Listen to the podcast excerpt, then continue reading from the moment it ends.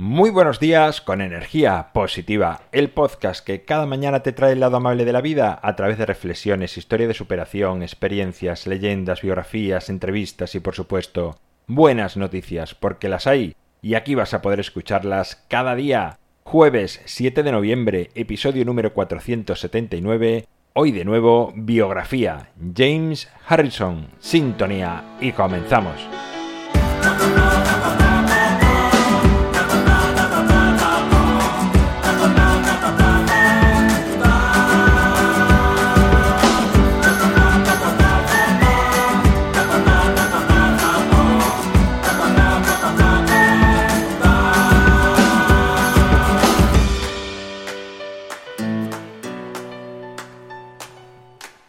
Hola de nuevo, es jueves, a un solo día del fin de semana. El protagonista de hoy aún está vivo y muchos millones de personas de este mundo están vivas gracias a él. Resulta que este australiano sufrió una grave enfermedad con 14 años, en la que peligró seriamente su vida, y finalmente se le llegó incluso a extirpar un pulmón. Al finalizar todo el proceso, logró sobrevivir, gracias, además de los cuidados médicos, a diversas donaciones anónimas, con más de 13 litros de sangre.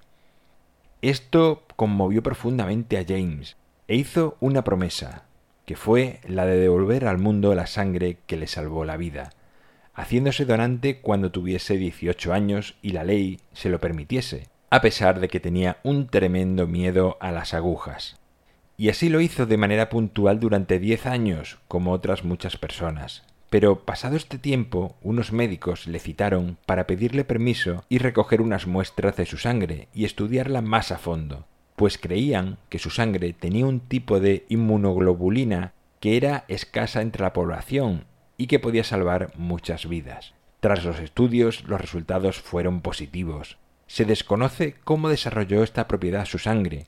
Se cree que la cantidad de transfusiones que recibió con 14 años de diferentes personas pudo influir en que se generase esta cualidad.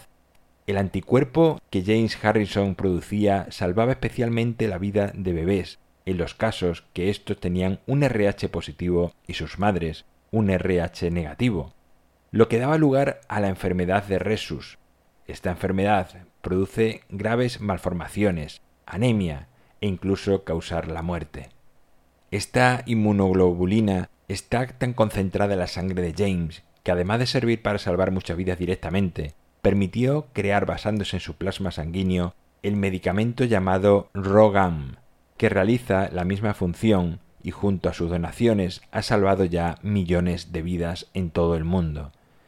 En Australia se le conoce como el hombre del brazo de oro, y aunque ha seguido con miedo a las agujas, dice además que nunca ha mirado cómo le sacaban la sangre.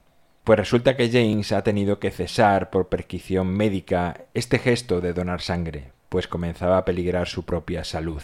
Con 81 años y tras 1174 donaciones, James Harrison dejó de ser donante y recibió la Medalla de la Orden de Australia como reconocimiento por su gran aportación a la humanidad. Bueno, pues ahí queda en mi página web alvaroroa.es. Puedes encontrarme, contactarme, ver mucho más sobre mí. El libro Ni un minuto más lo tienes a un solo clic en las notas del programa, al igual que el enlace para unirte al grupo de Facebook Energía Positiva. Gracias por estar al otro lado, por escucharme, por compartir, por comentar, por hablar a más personas de energía positiva. Es lo que hace que este programa siga expandiéndose por todo el planeta.